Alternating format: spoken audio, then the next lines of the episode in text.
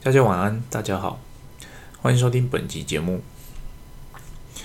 有在听节目的，如果是老听众的话，应该知道这个节目之所以会催生，基本上就是因为啊疫情的关系，哦没有办法出国了。那那在这段时间呢，想做点不一样的事情，刚好那时候 Podcast 刚刚起步。哦，也不能说刚起步，但是在台湾还没有非常的流行。那个时候呢，就接触了这个频道、这个平台啦，不，这个频道。那这个平台当时想说，诶，这蛮适合我的啊，不需要花太多的时间，那就可以试着将自己的观念、思想、经验，然后讲出来。那利用讲出来的机会，看能不能诶，让听到的人可以有所。得到一些东西，那我自己也透过了在节目中的分享的这件事情呢，它也帮助了我可以在短时间内将想要讲的东西尽量的把它逻辑化。哦，其实它也对我个人而言有所的帮助。当然这段时间内，呃，你要录制一个节目，当然不是那么的容易啊。嗯，你要有题材嘛。那好在是我的题材是来自于我的。工作或者是我的生活周遭的事物，所以对我来讲，题材本身不是那么的困难。那比较难的就是这个题材呢，是不是值得拿出来跟大家分享这件事情呢？这在我在做题材选择的时候，会比较需要一点时间去思考的。所以通常呢，我会先坐在麦克风前面，然后可能五分钟、十分钟。然后就在思考说，诶，我想讲的事情到底适不适合跟大家分享？以说这件事情分享出来，到底听的人会没有有没有帮助？哦，那扯远了。啊，我提到这个就是说，诶，这是因为疫情的关系，所以我没办法出差，那我就有了多的时间可以来做这件事情。那从二零一九年底到现在，哦，差不多两年半喽。两年半的时间没有出国，其实对一个专门做国外业务的人来讲，啊，其实是我是觉得有一点长啦。当然，对我个人而言，我觉得这两年半的时间，其实我算是啊有好的方向，我多了更多的时间陪伴我的家人。但是呢，对于外销开发这一块呢，嗯，进度上就会比原本想要做的事情稍微落后一些。当然，你本来就是不可能所有的事情都。照着计划走嘛，它本来就会遇到各种各式各样的变数。疫情只是说疫情这个变数让你出不了门哦。那这件事情呢，在其实在今年应该说去年下半年了，到今年初，其实在国外逐渐的开放之后，其实在国外很多国家早就呃没有什么旅行的禁令了那台湾这边呢，其实我就我知道也其实也是有蛮多的公司，即使啊，我们的国境是有限制的情况下，他们还是会出差的哦，还是会拜访客户的。只是以啊我公司的条件来讲，我们并没有做这样的选择，没有这样做，没有做这样选择。但是这一切呢，直到啊近期我们国内的管制措施又进一步放松之后，那刚刚好啊，在日本那边有新的商业的机会。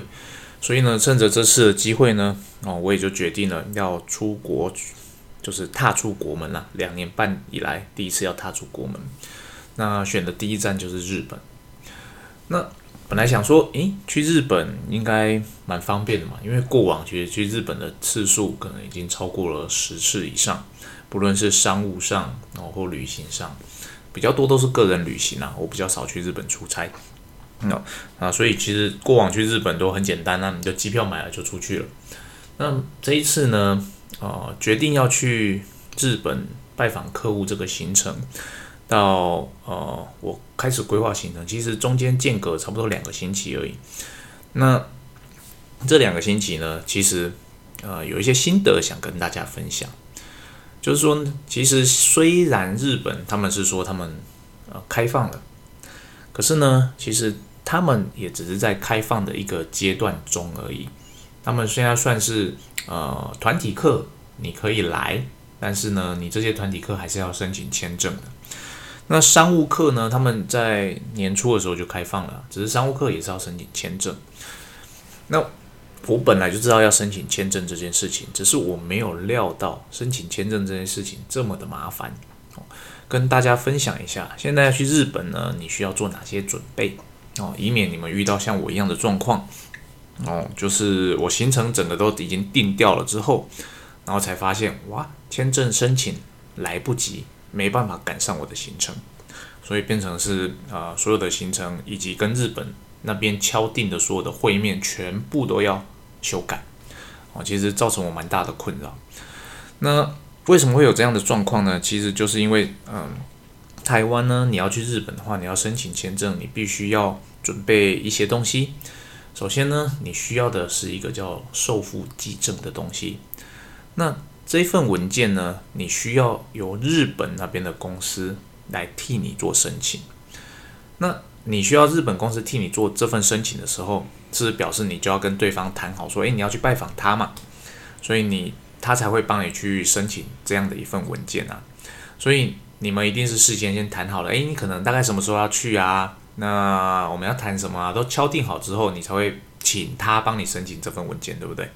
所以我也是这样的想法，我觉得哦，我都大概行程都敲定好了，因为我去不会只拜访一间客户嘛，所以我就跟每一间都敲定好了，然后选定一间说，诶，拜托你帮我申请这样的文件。好，他去申请了，他跟我要了我的护照资料。那好巧不巧，我的护照今年啊刚好要过期，所以哎发现哇时间上来不及，只好赶快去重新申办护照。那当然这是题外话，我们要请对方去申请这份资料的话，你需要什么资料呢？他需要你的护照的资料啊，你他还需要你到日本去之后，你要下他的地方，也就是你要住的地方的资料。所以说呢，你是不是应该要你要提供给他你的护照资料？以及你要住的饭店嘛，对不对？哦，当然，我们去要去做一个商务旅行之前，作为一个有经验的啊商务旅客，你一定就事先都先查好了哪些饭店，那你可能都先订好了。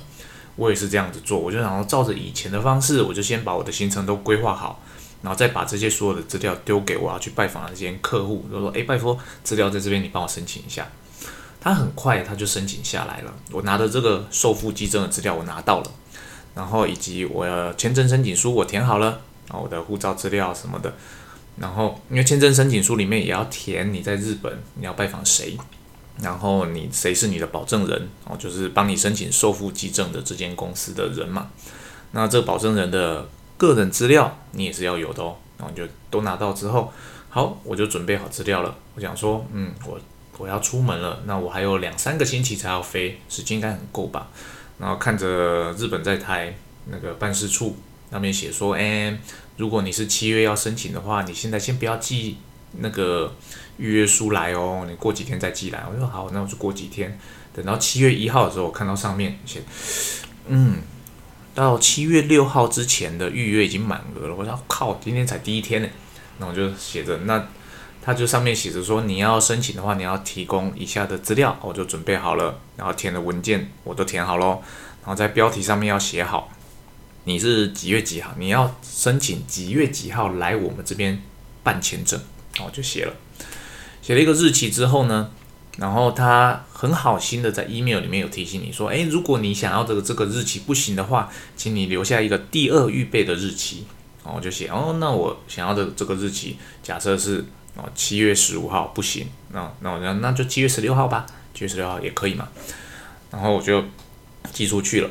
我想说，哎，这样子我行程七月二十几号的机票 OK 啦。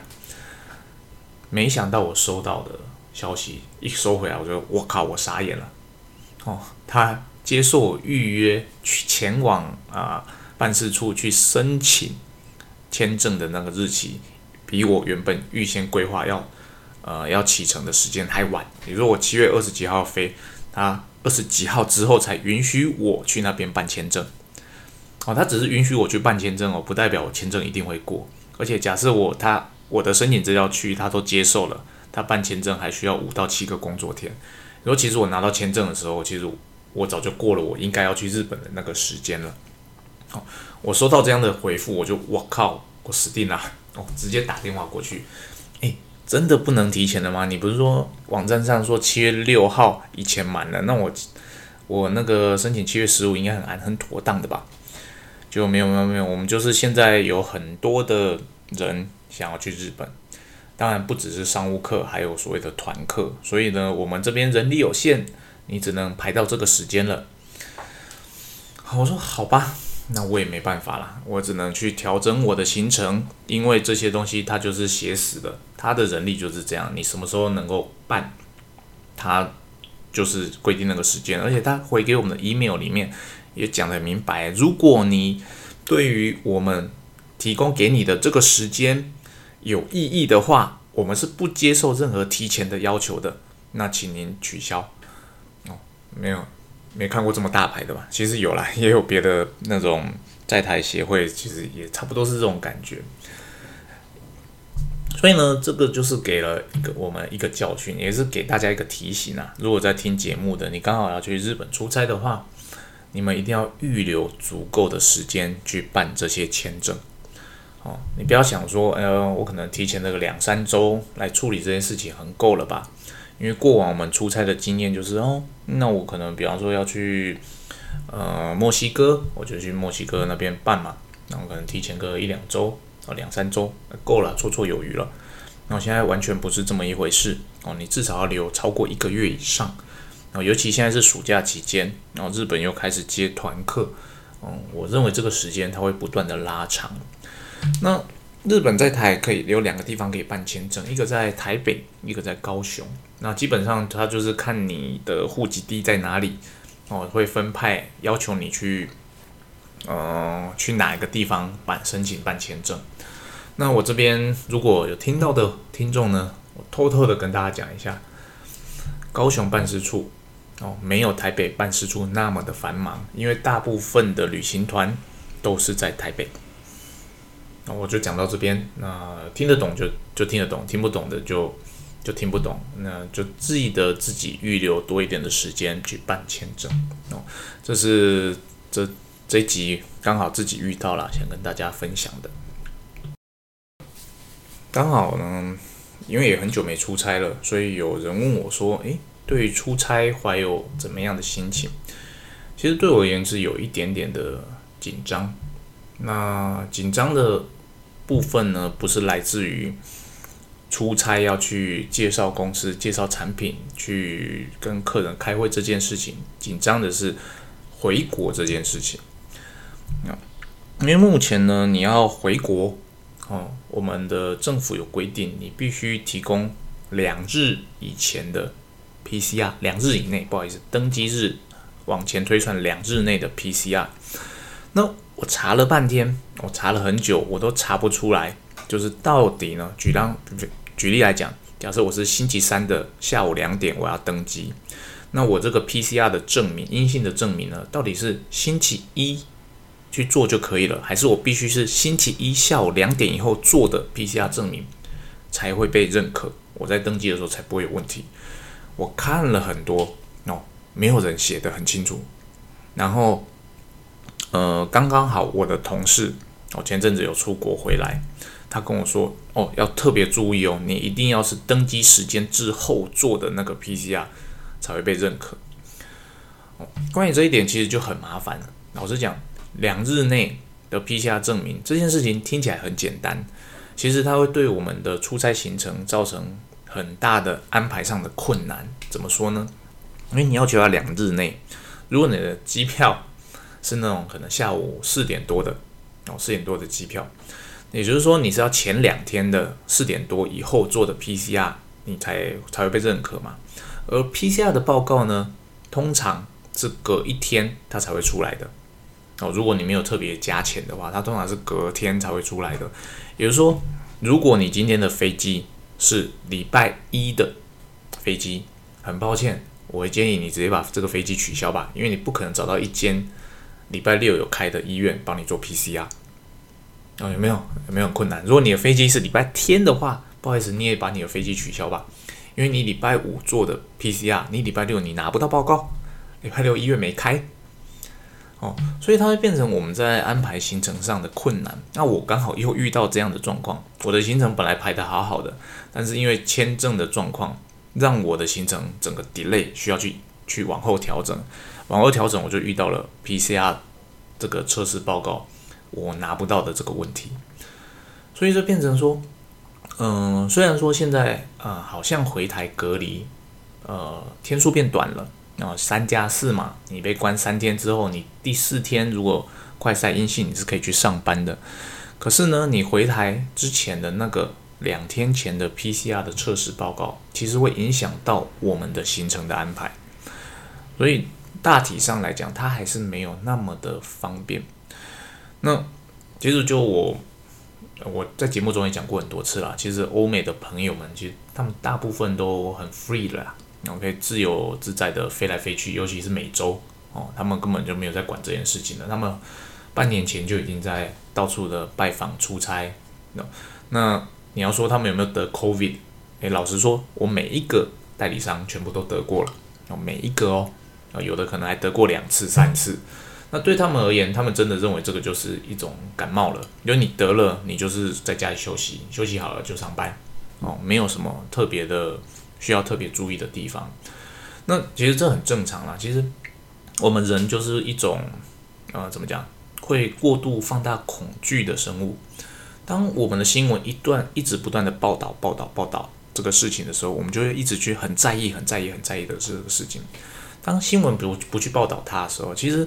如果有在听的听众，你仔细回想一下，当这一波 Omicron 刚爆发起来的时候，相信每一个人都很在意说每天的确诊数的飙升的数量，往上、往上、往上啊，几百、几千哦，几万了。到现在哦，你自己回想一下自己，你有去点开那个，你真的知道说，哎，今天到底是几例吗？你真的有很 care 今天是几例吗？我相信大部分的人不是很 care。哦，不是很 care，因为你已经疲劳了，哦，已经疲劳了。那国外的状况其实也是这样，他们一直爆爆爆爆爆，他们可能不像我们几几万例，他们是几十万例、几百万例。对方来讲，那那我能做什么呢？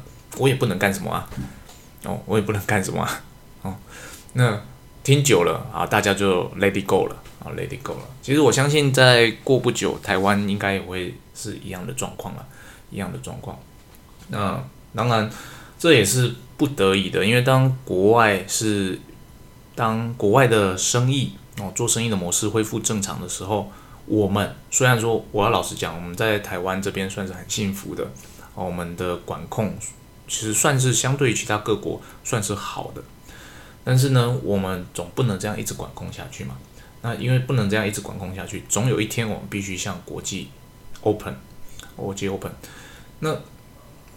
哦，对我而言呢，我认为这件事情势在必行。那势在必行的原因，就是因为锁国这件事情是不利于经济的，而台湾是一个外销导向的国家。哦，外销导向的国家，你就需要这些国际的呃生意来源。当你没办法往外拓展你的国际的时候，你其实你的经济就会受到影响。听到这边，可能有人会觉得。诶，没有啊，我们这两年其实台湾的外销都不错啊。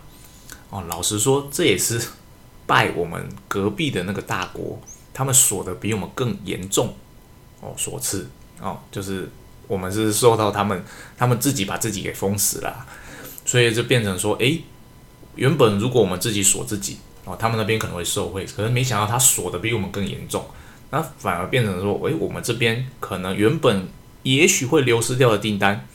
反而都没有流失，又全部回流了，哦，全部回流了，哦，这也是一种怎么讲？你做生意就是会遇到这样的状况，哦，就是会遇到这样的状况。那这样的状况，我们就是心存感谢，哦，也有，这是一种运气啦。就是虽然我们可能会流失掉订单，但是因为别国的哦，他们的政策让我们这些订单不但没有流失掉，反而更多的流入了台湾。但这不代表我们可以永远的。保持现状哦，不去做 open 的这件事情哦。以上就是我想跟大家分享的部分。那题外话，在这边跟大家分享一下，虽然说运费这件事情呢，我可能已经讲过很多次了，但是呢，运费呢，虽然新闻说，哎，运费行价在在掉啊，运费在掉，但其实它掉的幅度没有很大。你们如果真的仔细去看的话，就是说，其实我们的运价跟两年前。相比，其实还是两年前的三倍、四倍那么的高。当然，我我们可以预期，不能讲预期了，我是希望说，我们的运费可以稍微再合理一点哦，不要像现在这么扯，尤其是一些特殊的柜子，那个运价真的是高到一个不合理。你一个设备出去哦，百分之三十以上的成本都在运费里面去了。那这些百分之三十的成本谁吃掉？终端客户要付，终端客户他付得起这三十的成本吗？哦，在半年前、一年前，他们可能还可以，但以现在来说，全球都在通膨的状况下，其实很多客户的投资都已经缩手了。在这种情况下呢，要是这个状况还不能够解决的话，我觉得在未来的。一季两季呢？那我认为全球的经济并不值得期待啊！我们要做好准备。